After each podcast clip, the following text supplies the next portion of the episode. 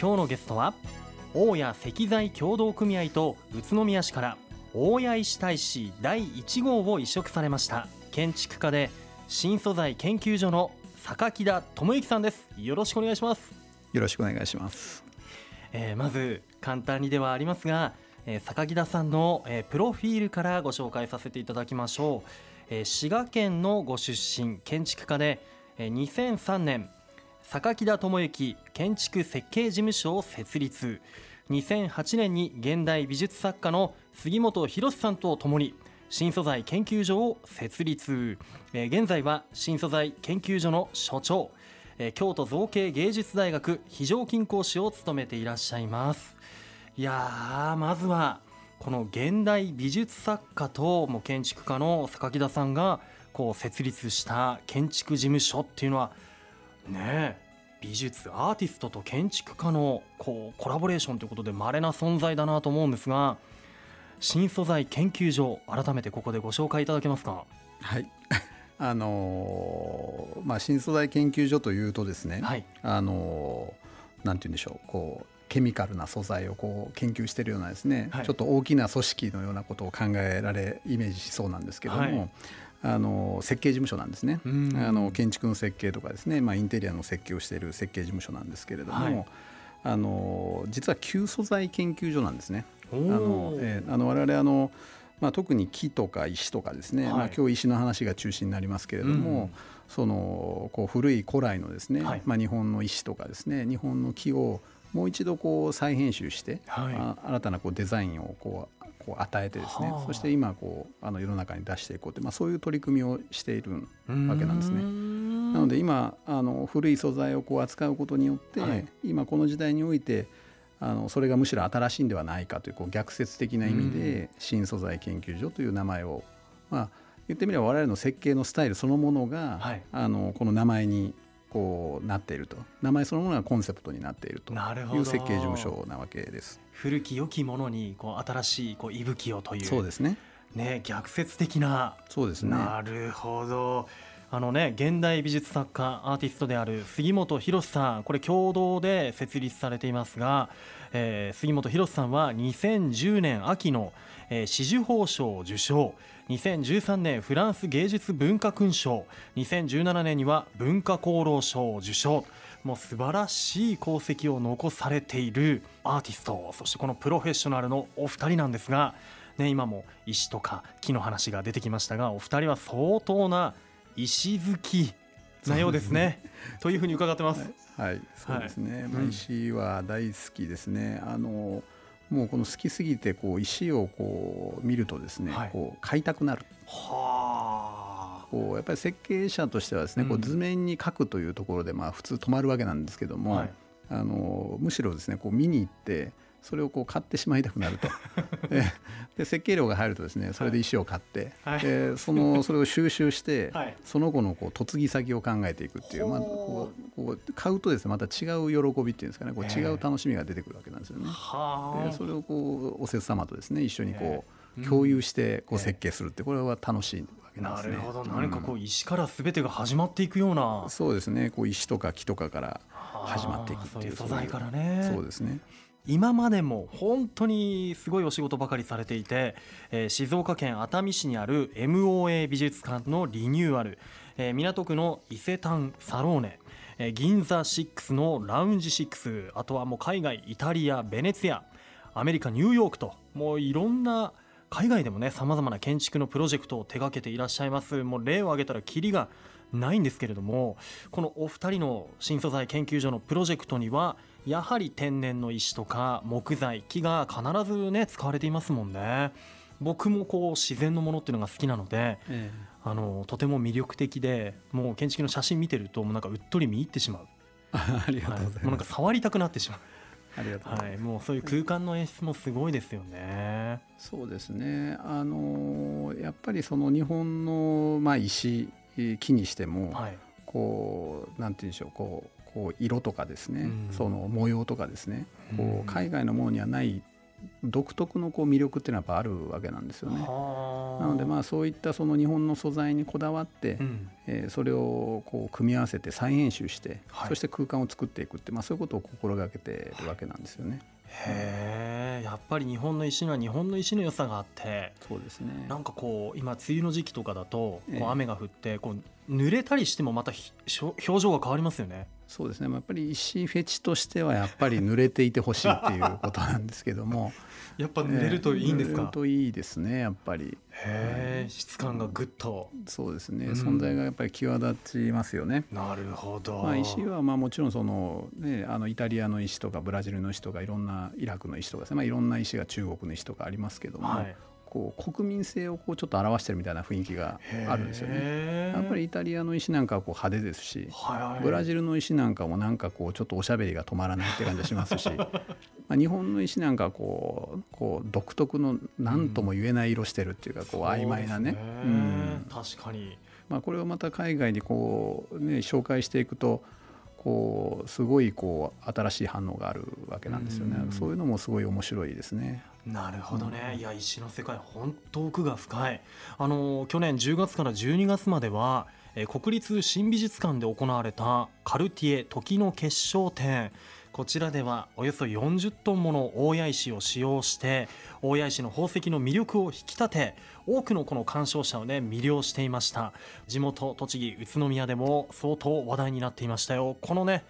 カルティエ展を手掛けたのも新祖権のお二人、ね、こう改めてカルティエ店では大谷石どのように使用されたんでしょうか、えーまあ、設計をやらせてもらってから完成するまで2年ぐらいかかったんですね。そんなに、えー、あの一つの展示会、まあ、展覧会を仕立てるのに2年の期間をかけるって、はい、まああのカルティアは皆さんご存知の通りフランスのまあ代表するメゾンなので、あのまあ、宝石も宝飾ももちろん素晴らしいんですけれども、そのデザインにかけるエネルギーっていうんですかね。それがあの凄まじいものがやっぱりあるわけで、まあ、それに一つ一つ応えていくっていう、まあ、そういうあの非常にこうなんていうんですかチャレ我々にとってもチャレンジングな、まあ、プロジェクトだったわけなんですけれども、あの大谷石はですね、はい、あのまあ、展示室を3つあの大きな3つの構成に分けたんですけど、はい、その1つの大きなあの展示室の中に、うん、まあ、大谷石を、まあ、40トンですね、あの積み上げまして、はい、まあ、そこにあのカルティエのですね、まあ、宝飾、まあ、巨大なエメラルドとかですね、ルビーとかですね、まあ、そういったものと、大谷石を対峙させる対峙さ対峙させて見せるという、まあ、そういったあの試みをしたわけなんですね。えー、もう写真を見てもまあもう印象にぶわっと残るようなこの飾られ方、えー、ねもう我僕なんかじゃもう一生触れないようなカルティエの宝石をもう地元のね大谷石がもう支えているって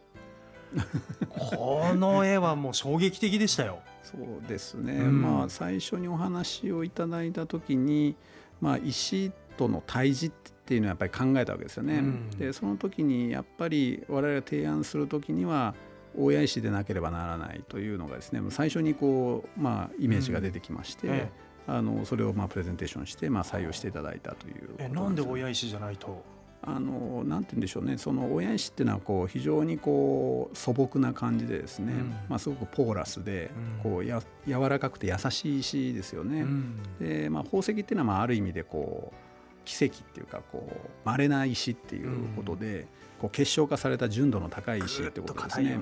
なのでこう対極的な石なわけですよね。でこう完全に対極しているものを同時に見ると。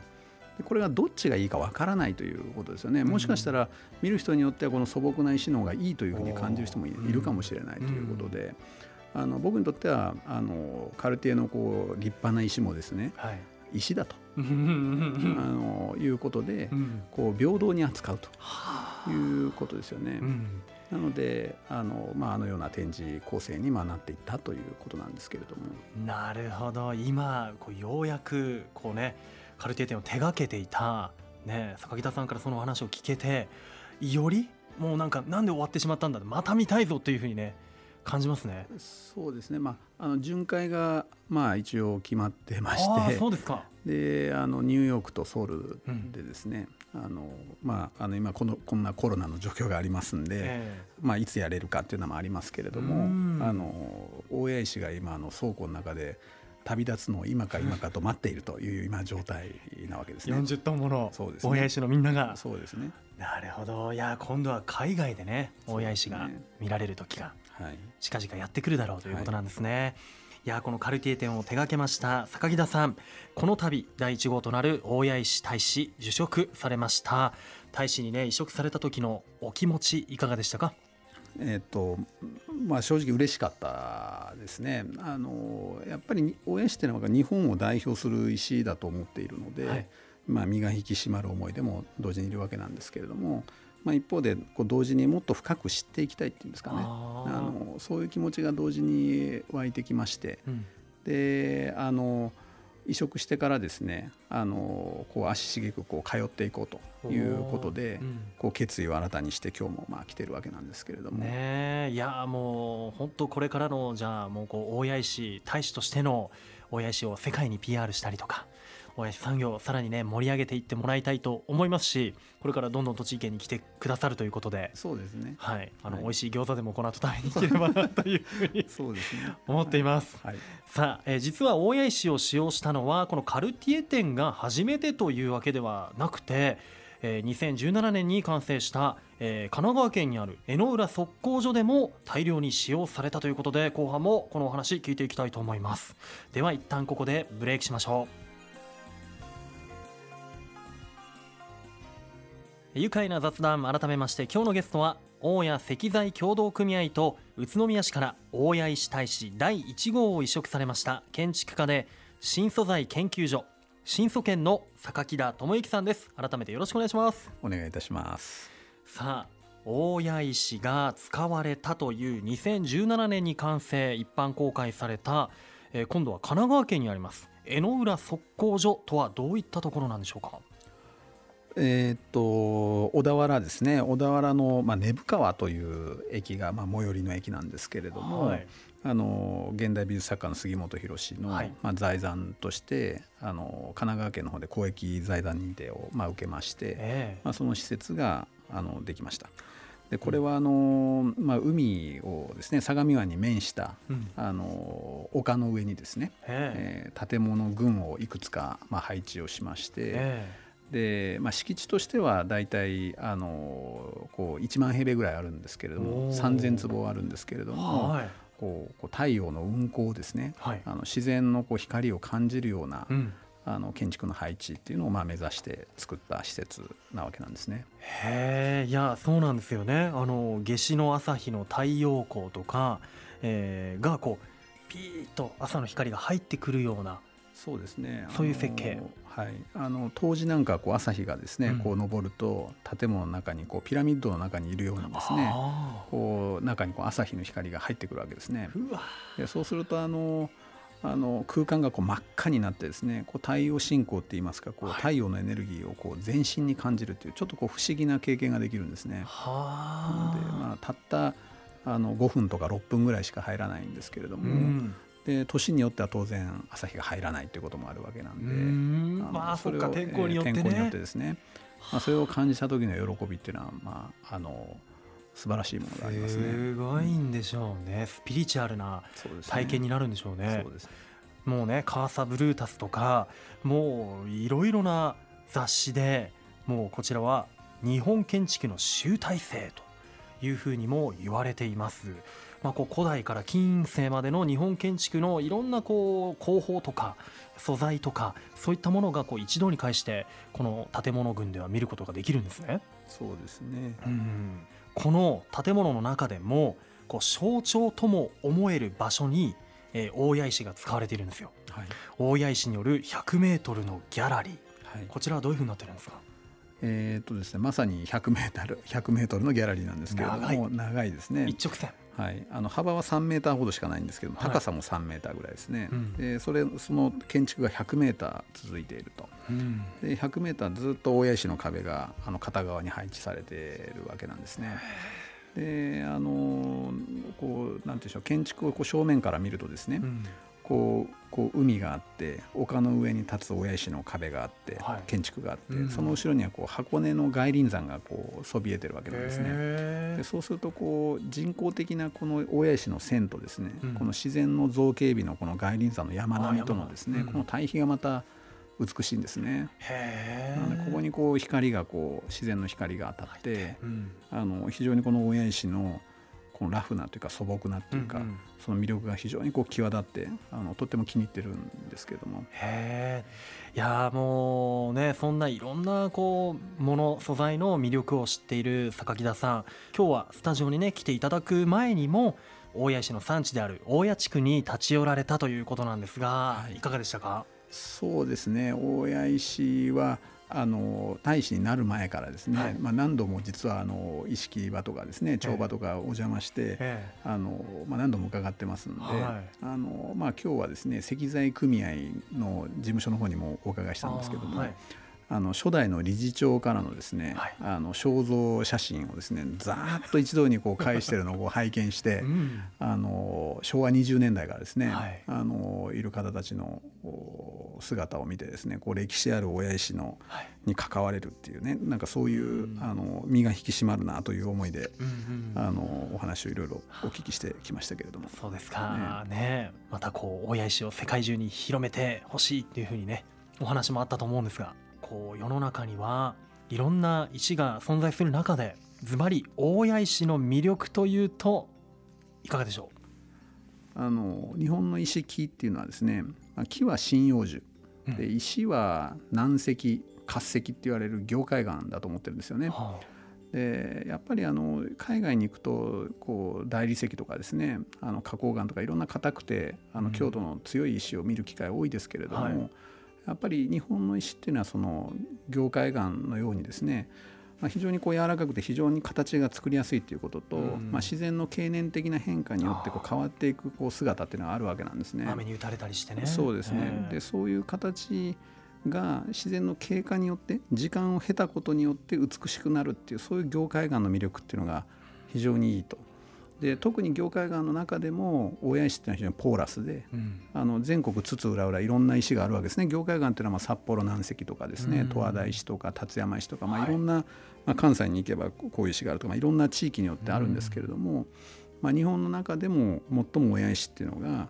その南石らしいっていうか滑石らしいあの石だなというふうに思っていて、まあ、これはあの建築のみならずですね、まあ、いろんなものにあのいろんな造形物にですねこう使っていけるんじゃないかなっていう非常に可能性を感じる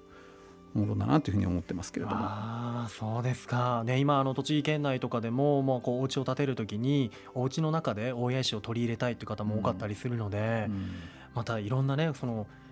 壁にしてもそうだけど何かこう物みたいな形にしてもいいしいろんな可能性がじゃああるってことなんですね柔らかいから。そうですね、うん